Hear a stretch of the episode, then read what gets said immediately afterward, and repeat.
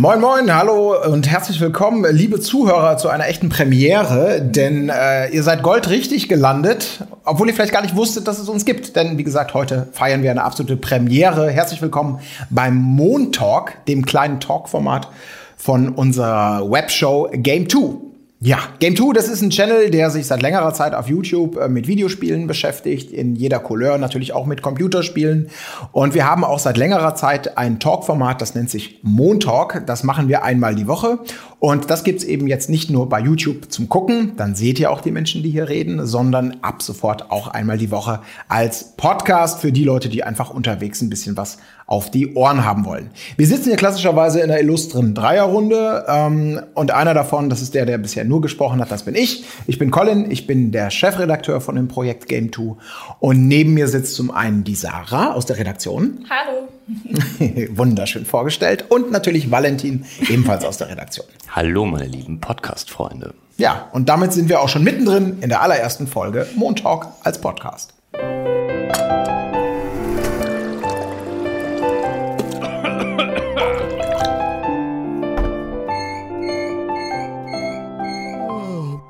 Montag.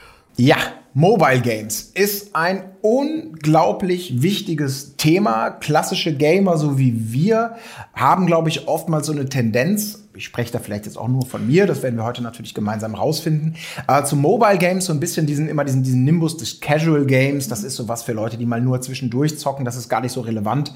Äh, ach, morgen spricht da kein Mensch mehr von. Das stimmt natürlich absolut nicht. Wenn man sich zum Beispiel einfach mal den Markt anguckt und die offiziellen Zahlen, die der, die der Bundesverband Game 2018 erhoben hat, dann ist Mobile Games nicht nur etwas, was bleibt, sondern es könnte sogar auch eine ganz, ganz wichtige Zukunftsweiche sein, denn der Erfolg, äh, der spricht für sich. Ich äh, versuche gerade mal ein bisschen zu raffen, was diesen Markt eigentlich so ungefähr ausgemacht hat im letzten Jahr. Also offiziellen Erhebungen nach war 2018 das erste Mal das Jahr, in dem äh, Smartphones die beliebteste Spieleplattform waren. Also den PC, der war die letzten Jahre davor immer die beliebteste Plattform, den haben sie abgelöst. Mhm. Und erst danach kommen zum Beispiel versammelt die Konsolen. Ähm, drei Viertel aller Umsätze, die in App Stores wie, wie Google, bei Google oder eben bei Apple gemacht werden, die wurden wohl mit Game-Inhalten generiert. Ähm, ja, und tatsächlich ist es aber so, wenn man sich die Top 5 der umsatzstärksten Games mal anguckt, dass ähm, auch die erfolgreichsten Smartphone-Titel, die es da draußen so gibt, die basieren auf einem Free-to-Play-Modell. Also man, man zahlt erstmal nichts, aber durch die In-App-Käufe sind die Schweine dann richtig fett. Ja, und das ganze Ding ist eben wahnsinnig erfolgreich und die Tendenz wird auch in diesem Jahr weitergehen. Ein US-Marktforschungsunternehmen hat äh, erhoben, dass höchstwahrscheinlich die, die, der Gesamtanteil am Gamesmarkt weltweit, also jetzt alles zusammengenommen, der auf den Bereich Mobile Games äh, fallen wird, 60 Prozent des Anteils ausmacht. Also 40 Prozent sind der ganze Rest, Konsolen, PCs, alles, was damit zu tun hat, irgendwelche ähm, äh, Abo-Dienste, die man vielleicht hat, weiß der Teufel was. Und das ist natürlich richtig, richtig krass. Und das ist eine Tendenz, die ähm, einfach jetzt da ist und mit der wir uns mal beschäftigen wollen. Mhm. Ja, was sagt ihr dazu? Also, ich finde das immer wieder beeindruckend, weil es mich persönlich gar nicht so richtig tangiert. Wahrscheinlich, weil ich da auch sehr oldschoolig unterwegs bin. Ich glaube, das geht uns allen ähnlich, dass wir jetzt nicht, äh, also dass wir mehr auf Konsole oder PC äh, spielen als auf, auf Mobilgeräten. Ähm, aber ja, ich muss auch sagen, zunehmend ähm, spiele ich mehr Mobile Games, äh, einfach weil es halt unterwegs auch ähm, ganz gut möglich ist und ähm, es, es kommen halt auch viel mehr Spielprinzipien mittlerweile, die es auf dem PC oder der Konsole gab, auf äh, Mobilgeräte, wie jetzt zum Beispiel ganz aktuelles Beispiel dieser äh, Auto-Chess-Hype, da äh, hat zum Beispiel Valve ja Dota Underlords rausgebracht als Standalone-Variante und äh, das ist wirklich eins zu eins äh, das gleiche auf dem Handy wie die Steam-Version, nur mit ein bisschen größeren UI-Elementen und so. Und da muss ich dann sagen, das funktioniert für mich dann auch gut, weil ähm, es sozusagen nicht dieses typische, und da kommen wir jetzt, glaube ich, äh, ganz gut zum Thema, diese typischen Mobile Games, die Free-to-Play sind und eigentlich auf Warten basieren und dich natürlich dadurch dazu ähm, kriegen wollen, irgendwelche Edelsteine zu kaufen. So. Mhm. Also die klassischen In-App-Käufe, die Microtransactions, die tatsächlich auch diesen Umsatz des, des Marktes eben ausmachen. Äh, das sieht man nämlich immer auch auf der Top 5 der umsatzstärksten Games. Da sind immer noch so, so, so ich sag mal so Langzeittitel drin, wie, wie Gardenscapes ist auf dem ersten ersten Platz, auf Platz zwei Pokémon Go, auf dem dritten Platz Clash Royale, auf dem vierten Clash of Clans, das habe ich selber auch mal eine Zeit lang lang gespielt, und auf dem fünften Candy Crush Saga. Die Erklärung liegt, äh, so wie ich das gelesen habe, darin, dass diese Spiele eben eine riesige Followerschaft haben und ähm, immer wieder Updates bekommen und die Leute, die so lange sich da reinsuchten, sag ich mal, oder so lange treu bleiben, halt auch immer und immer und immer wieder kaufen. Mhm. Und deswegen ist es eben witzig, dass keine dieser, dieser fünf Titel, die ich gerade genannt habe, ist bei den ist unter der in der Top 20 der am meisten heruntergeladenen Spiele. Mhm. Also die Top 20 ist samt und sonders sind Spiele, die zwar unglaublich häufig heruntergeladen wurden, die aber nicht äh, den Umsatz generiert haben wie die Spiele oben. Und ähm, Nochmal kurz zu dir, Valentin. Da hattest du ja auch äh, eine ganz spannende Erklärung so ein bisschen dafür äh, gefunden, warum diese, diese Longseller, sag ich mal, so wahnsinnig erfolgreich sind. Naja, weil eigentlich äh, dort äh, das, das Spiel ist am erfolgreichsten, wo die manipulativsten Maßnahmen im Hintergrund, um die Leute zum, zum Geld ausgeben ähm, zu bewegen, angewandt werden. Und da war eben, ich glaube, vergangenen Jahres Harry Potter Hogwarts Mystery äh, ein sehr prominentes Beispiel, was ähm, wie viele dieser Spiele nicht nur eine Währung, nein, nicht zwei, sondern drei verschiedene Währungen äh, ins Spiel bringt, ähm, die eigentlich dafür sorgen, dass alles super unübersichtlich und verwirrend wird. Also äh, das Ziel ist dabei eigentlich, dass der äh, Spieler auch ein bisschen den Überblick darüber verliert, wie viel kostet eigentlich was in diesem Spiel und wie viel habe ich jetzt eigentlich schon ausgegeben, so dass wenn man sich irgendwie Pakete ähm, für, von Edelstein kauft, um zum Beispiel Wartezeiten zu überbrücken, ähm, man, man kommt immer mit einem krummen Betrag am Ende raus. Es bleibt immer was übrig. Man kann selten sich genau die eine Sache kaufen, dann äh, sagen, okay, jetzt kaufe ich nichts mehr, ich wollte nur das eine, sondern nee, dann hat man noch so ein bisschen Restbetrag, mit dem man aber auch wieder nichts anfangen kann. Mhm. Sprich, dann muss man halt wieder äh, neu in die Tasche mhm. greifen. Mhm. Ja gut, das sind diese kleinen Kniffe, die kennt man ja, ja. auch so von, ja. von sage ich mal, von, ähm, ich weiß gar nicht, wie der aktuell der Stand ist, aber auch meinetwegen von den ganzen Konsolenstores, wo du ja oftmals eben auch mit irgendeiner virtuellen Währung arbeitest, die du vorher in Echtgeld umtauschst und die dann so ein bisschen verschleiert, wie dieser Rückkauf Klar. eigentlich ist. Dann sind es äh, 10 Euro, sind dann plötzlich 800 Punkte wert. Mhm und für 900 Punkte bekommst du ein Spiel. Also diese Mischung aus krummen Beträgen und unklaren Rechenmodellen, die eben ja nicht mehr das Gefühl geben, es ist echtes Geld und du weißt schon gar nicht, wie viel. Und du kannst es nicht mal eins zu eins meistens umrechnen, weil du ja dann noch verschiedene Angebote hast. Es gibt quasi einen Markt, der ständig schwankt an Angeboten und hier noch Prozente und hier sehen Sachen ähm, billiger aus, als sie wirklich sind. Ähm, natürlich, desto mehr du an Edelsteinen oder an X Währungen kaufst in einem Paket, desto billiger erscheint es dir. Aber natürlich gibst du im Nachhinein, äh, gibst du im Endeffekt doch viel, viel mehr Geld aus für etwas und kannst es dadurch, dass es eben so viele Währungen gibt in einem Spiel, gar nicht mehr wirklich runterrechnen oder du wärst viel mehr Zeit damit beschäftigt, das runterzurechnen. Mhm. Und ich glaube, gerade Hogwarts Mystery äh, ist so ein Beispiel, bei dem man sich ähm, quasi länger damit beschäftigen müsste, ähm, auszurechnen, wie viel ähm, die Diamanten eigentlich kosten, als man im Spielfluss ist. Denn ich glaube, man kann da nur zwei oder vier Minuten spielen, bevor man äh, diese Kristalle einsetzen müsste, um mehr Energie zu haben oder so.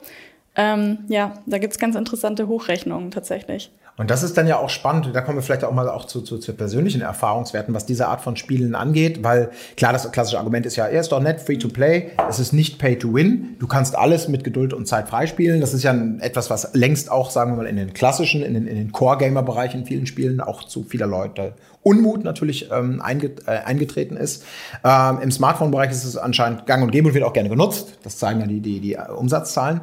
Und ich habe vorhin gesagt, ich habe ähm, eine Zeit lang super gerne mit meinen Bandkollegen zusammen Clash of Clans gespielt. Hm. Ne, weil das, das hat, das hat alles für mich gegriffen, das hat irgendwie funktioniert. Also das ist ja diese Mischung aus, aus so, so einem mittelalterlichen Fantasy-Aufbau von, von einem eigenen Dorf, von einem Stadt, von, einer, von, von, einem, von einem Lager, sag ich mal, dass man immer weiter verstärkt, wo man neue Truppen hat und dieses übliche, also ein klassisches Aufbauspiel mit ein bisschen Wirtschaft äh, drin und mit den Möglichkeiten anzugreifen. Also es gab immer irgendwas zu tun, ich habe mich gut bei der Stange gehalten gehalten, aber ab einem gewissen Punkt eben zieht sich der Progress natürlich so in die Länge, dass man eben versucht ist, mit Edelsteinen und mit Ähnlichem irgendwie nachzukaufen. Und ich muss auch für mich sagen, naja gut, wenn du das jetzt irgendwie zwei Jahre gespielt hast und immer, es hat dich unterhalten, dann ist das, wäre es eigentlich auch okay gewesen, hier vielleicht mal ein bisschen Geld zu investieren. Bis zu dem Zeitpunkt hatte ich ja wirklich nichts dafür bezahlt. Ich habe es aber nie gemacht. Es gibt in mir diese Sperre, ich bin nicht bereit, das zu bezahlen. Ich bin bereit, 60 Euro für einen Vollpreistitel auszugeben. Vielleicht ist das genau so ein Oldschool-Ding, aber da habe ich noch nie vielleicht ist auch die Büchse der Pandora, sie geöffnet und gesagt, ach komm, ja. die zehn Minuten, die ist es mir jetzt wert, dafür 50 Cent auszugeben, wenn es ja. denn so wäre.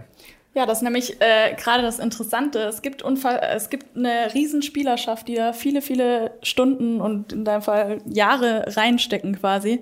Ähm, aber es gibt nur scheinbar zehn Prozent der Spieler, die überhaupt In-App-Käufe tätigen und davon wiederum zehn Prozent, die das regelmäßig tun. Also es ist eigentlich ein super geringer Prozentsatz an Menschen, von denen die Macher dieser Spiele überhaupt leben. Und aber das, ja. dass sich das trotzdem lohnt. So. Ja. Und das lohnt sich ja, glaube ich, weil da äh, dieses Stichwort äh, Wale, sag ich jetzt mal, genau. das ist ja eines der perfidesten, also aus meiner ja, Sicht jetzt perfidesten total. Hintergrundkonzepte, über mhm. die niemand so richtig laut wahrscheinlich sprechen möchte. Mhm. Das ähm, kommunizieren auch die Publisher dieser Games ganz offen mit dem Begriff an ihre Investoren. Also, dass das äh, sozusagen das, ähm, das Konzept ist, womit man hier Geld verdient. Und ähm, wirklich, also es war damals, hat ein bisschen Schlagzeilen gemacht bei eben wieder diesem Harry Potter äh, Hogwarts Mystery äh, oder Hogwarts Misery Beispiel. ähm, damals war nämlich das, das Ding, dass ähm, wenn man verschiedene Nutzer verglichen hat, und zwar jemand, der im, im App Store irgendwie schon äh, 1000 Euro ausgegeben hat und der, der noch nichts ausgegeben hat, die hatten plötzlich ganz verschiedene Preise für die Edelsteine und ähm, das ja, Prinzip nennt sich Dynamic Pricing.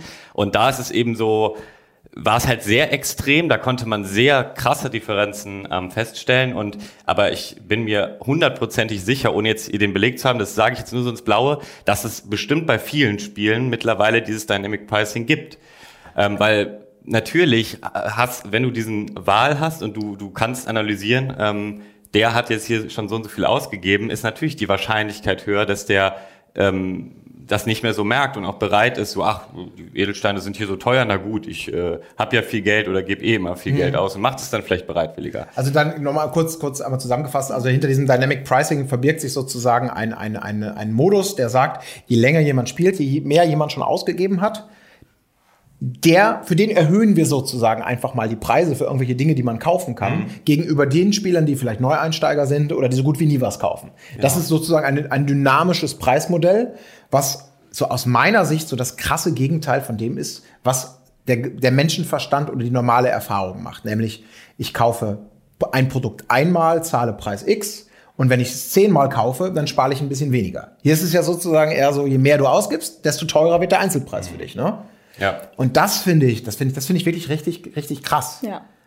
Da wäre es vielleicht auch noch mal interessant zu schauen, was wahrscheinlich vielen klar ist, aber was wir jetzt noch gar nicht erwähnt haben, ähm, dass die Zielgruppe von Mobile Games ja nicht nur Gamer sind oder Menschen, die sich ein Auto-Chess auch noch aufs Handy holen, weil sie das mhm. sowieso daheim den ganzen Tag zocken, sondern das sind halt einfach viel mehr Leute, die irgendwie normalerweise keine Videospiele spielen, aber ein Handy haben. Das sind nämlich 18, circa, nee, über 18 Millionen Deutsche mhm. spielen äh, im Jahr 2018 Mobile Games. Und das ja. sind halt einfach auch Menschen, die sich mit einem Dynamic Pricing System oder mit, mit äh, In-App-Käufen und was das eigentlich alles bedeutet, gar nicht unbedingt so auseinandersetzen. Mhm. Aber da muss man natürlich fairerweise, um jetzt vielleicht auch mal von diesem, von diesem einen Aspekt der Wirtschaftlichkeit und der Motivation vielleicht mancher Firmen, bei den einen ist es ein bisschen weniger redlich, bei den anderen äh, ein bisschen sauberer. Ähm, mhm. Lass uns da vielleicht mal von wegkommen, weil das zeigt ja erstmal einfach das, was auch die Zahlen letztendlich gestützt haben. Ähm, das Spielen unterwegs, das Spielen auf dem Smartphone, auf diesem ja. einen Endgerät, was heutzutage so ziemlich jeder einfach dabei hat, das erschließt neue Gruppen. Ja. Ähm, und es gibt natürlich auch Spiele, die ganz wunderbar sind, kleine Reaktionstests, Dinge, die umsonst sind oder die irgendwie so ein bisschen werbegesponsert sind. Es gibt unfassbar viele Titel, äh, unfassbar große Vielfalt und entsprechend auch viele Leute, die das mögen. Das ist ja alles eigentlich dann insgesamt ein Markt, wo man auch einfach sagen kann, das ist doch schön. Ja. Da findet auch so jeder oder jede das, was er oder sie eben haben möchte. Ähm, für mich persönlich hatte aber eben trotzdem noch nicht mehr. Ich habe auch ein bisschen Pokémon Go gespielt, mhm. aber so im Großen und Ganzen äh, und Clash of, Clash of Clans auch und irgendwie mal so was mit so Jet, Jetpack Joyride oder so Dinge. Immer mal, wenn wir mal Freunde was empfohlen haben, lad's mal runter, spiel's mal, hat mal kurz Spaß gemacht. Und ja, dieses immer und überall so ein bisschen spielen können, ist auch eine ganz schöne Sache. Ich habe dann aber eben bei Clash of Clans zum Beispiel festgestellt, nee, ich muss da bewusst eigentlich eher aufhören, weil die, die, die vielleicht auch wenige Freizeit, die man hat, wenn man eigentlich gerne ein Gamer ist. Ich habe ja genügend Sachen auf meinem Haufen liegen. Und wenn ich mich dabei erwische, dass ich abends, und das ist durchaus passiert, dann nur noch den Fernseher im Hintergrund anschalte. Ja. Ja. Und nebenher habe ich mein Handy und klicke da immer mal irgendwas drauf und mache irgendwelche kleinen Aktionen.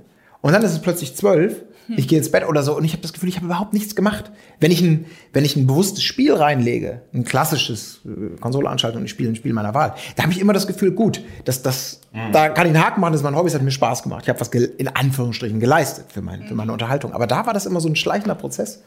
Ähm, ja, ich weiß keine genau, was du meinst. Für mich fühlt sich das oft auch wie verschwendete Zeit irgendwie äh, an. Aber was witzig ist, weil in dem Moment kann ich schon auch damit Spaß haben. Nur so, ich weiß nicht, ob ich dem nicht genug Wertschätzung entgegenbringe, aber am Ende fühlt es sich, wenn man dann eben feststellt, okay, jetzt habe ich meine gesamte Abend äh, Freizeit dafür verwendet, hier ähm, belanglose Dinge rumzuklicken und dabei hätte ich doch auch irgendwie in einem Red Dead Redemption irgendwie eine riesige coole Open World erkunden können wenn ich das so gegeneinander aufwiege, denke ich mir mal, oh, hätte ich mal lieber das gemacht. Mhm. Das fühlt sich gerade wie Zeitverschwendung an. Kannst du das auch verstehen? Also dieses, ähm, hast du dieses Gefühl schon mal gehabt? Ja, auf jeden Fall. Aber ich glaube halt, dass Mobile, dass man sich dann so ein bisschen selber an die Nase fassen muss, was ich nicht kann. Also glaube ich nicht. Aber die Frage ist halt, wann sind Mobile Games äh, sinnvoll zu nutzen, ja, in Anführungszeichen. Ja. Also wenn ich zum Beispiel. Ich frag mal Mama, ich glaube, die ja. hat bei Spielen da sowieso eine ganz eigene Meinung. Nee, nee, sorry. Ich Aber weiß, wenn ich zum Beispiel im Wartezimmer sitze oder mhm. in der Bahn und meine Switch zum Beispiel nicht dabei habe, die hat es so ein bisschen redundant gemacht, aber wenn ich überlege, bevor ich eine Switch hatte, mhm. ähm, dann habe ich Mobile Games gespielt. Oder es gibt Mobile Games, die halt einfach diesen speziellen Faktor haben, wie Pokémon Go jetzt als berühmtestes Beispiel, dass ich dafür rausgehe, dass ich dafür mhm. mehr mache, als wenn ich jetzt mit meiner Playstation zu Hause sitzen würde, dass ich mich mit Freunden treffe, dass man sich darüber wieder unterhält mhm. und dass man, dass man sich halt draußen trifft. So, mhm. ähm, ich finde, das hat's halt, also das ist so der der markanteste Hype, der mir jetzt in den letzten mhm. Jahren einfällt, definitiv was mit Mobile Games zu tun hat. Ja. Bei Pokémon Go muss ich ganz kurz äh, einhaken, weil das äh, finde ich auch fabelhaft, dass es eben darüber hinausgeht und diese Komponente der Bewegung irgendwie äh, dazu mhm. bringt. Und ich habe mich, als ich das viel gespielt habe, ähm, auch noch vor ein paar Monaten äh, häufig äh, dabei ertappt, äh, extra dafür nochmal eine extra Runde um Block gegangen mhm. zu sein, was jetzt ja nun nicht äh, das Schlechteste ist. Und äh, irgendwie hat das auch in meinem Freundeskreis kam so der Hype wieder, weil das haben dann zwei gespielt, dann habe ich angefangen, dann habe ich irgendwie jemand anders wieder gesagt. Plötzlich waren wir alle am Start, hatten irgendwie eine, eine Gruppe, wo wir uns darüber ausgetauscht haben und so. Also das ist ja dann auch wieder total cool, weil das verbindet einen, man bewegt sich viel mhm. und so. Mhm. Also das Spiel hat es für mich auch richtig gemacht und war dabei als auch irgendwie nicht nicht unfair, dass man äh, das Gefühl hatte, eben jetzt hier äh, Geld ausgeben zu müssen. Nee, man mhm. Konnte auch wunderbar so mit Spaß haben und wenn man eben mal irgendwie äh, doch zu viel gespielt hat und keine Pokébälle mehr hatte, dann kann man welche kaufen. Habe ich allerdings einmal gemacht und das war, also nee, ich habe nicht Pokébälle gekauft, ich habe, ähm, was habe ich denn gekauft? Ich habe, genau, man braucht ja immer so Taschenplätze. Genau, irgendwann war alles voll und ich hatte keinen Bock auszusortieren, weil ich wenig Zeit habe und habe meine Tasche mit Geld erweitert. Und das war das einzige Mal, dass ich das gemacht habe, weil ich vorher auch immer diese Angst hatte, oh, wenn ich da einmal anfange, äh, Geld reinzubuttern, dann eben mhm. öffne ich die Büchse der Pandora. Das ist echt faszinierend. Also es freut mich erstmal, dass ich ja nicht der Einzige bin, der da so ein bisschen so, so, eine, so, eine, so eine Scheu vor hat. Aber wahrscheinlich ist das eben auch so was, wo man sagen muss, so wie früher immer, äh, spielst du Konsole oder PC, so typische Grabenkämpfe. Da kommen ja verschiedene Sachen dazu. Die Technik, die Peripherie, mit der man spielt. Ja. Und so ist es wahrscheinlich auch bei Smartphones. Da gibt es dann Sachen, die funktionieren super, die sind dafür gemacht. Die könnte, so Augmented Reality Spiele, auch das, das neue, das Wizards Unite ist ja, soweit ich weiß, auch ja. super erfolgreich. Das ist toll und das muss auch, das konkurriert nicht mit klassischen Spielkonzepten. Das macht nichts kaputt, nimmt niemandem was weg. Hoffentlich. Also ich hoffe natürlich nicht, dass der Trend dahin geht, dass alle traditionellen Hersteller jetzt nur noch auf solche Spiele gehen, weil da eben die Kohle zu holen ist und die, die Core-Gamer, die Oldschooler, sage ich mal, äh, irgendwann ähm, gar keine Auswahl mehr haben, weil die Rendite dann nicht so hoch ist oder die Gefahr eines Flops ungleich teurer äh, einkostet. Ja, aber dass eben diese Sachen, die mir früher auch so aufgefallen sind. Ich habe da gab es noch Ultimate Ghosts, Ghouls and Ghosts vor tausenden von Jahren. War technisch eine super Umsetzung. Aber ich kam dann auch mit der Haptik, mit dem Eingabegerät nicht klar. Das sind dann wahrscheinlich auch so diese, die, ich mag das nicht, diese virtuellen Dinger. Ich bin dann großer Freund von, von, ja. von ganz klassischem Fühlen von ja. Druckpunkten und ja. Buttons und sowas, wo dann auch entsprechende Herausforderungen gemacht werden können, die man als Gamer macht, die, die vielleicht gar nicht, die viel zu schwammig werden mhm. mit so einer Steuerung. Aber das sind natürlich auch alles, ja, die, die guten Smartphones-Spiele, die beliebten Smartphone-Spiele, die sind ja dann eher eine Ergänzung oder was ganz Neues. Genau. Ja. So sehe ich das zu klassischen Games und eben keine, kein Ersatz. Nee. Aber, achso, nee, Ja. sag du. Nö, ich wollte da einfach nur kurz zustimmen eigentlich. Um nochmal auf den Punkt äh, zurückzukommen, dass halt man ein bisschen auch die Angst hat, dass äh, sowas jetzt mehr äh, produziert wird und dafür vielleicht äh, Core-Gamer-Titel weniger.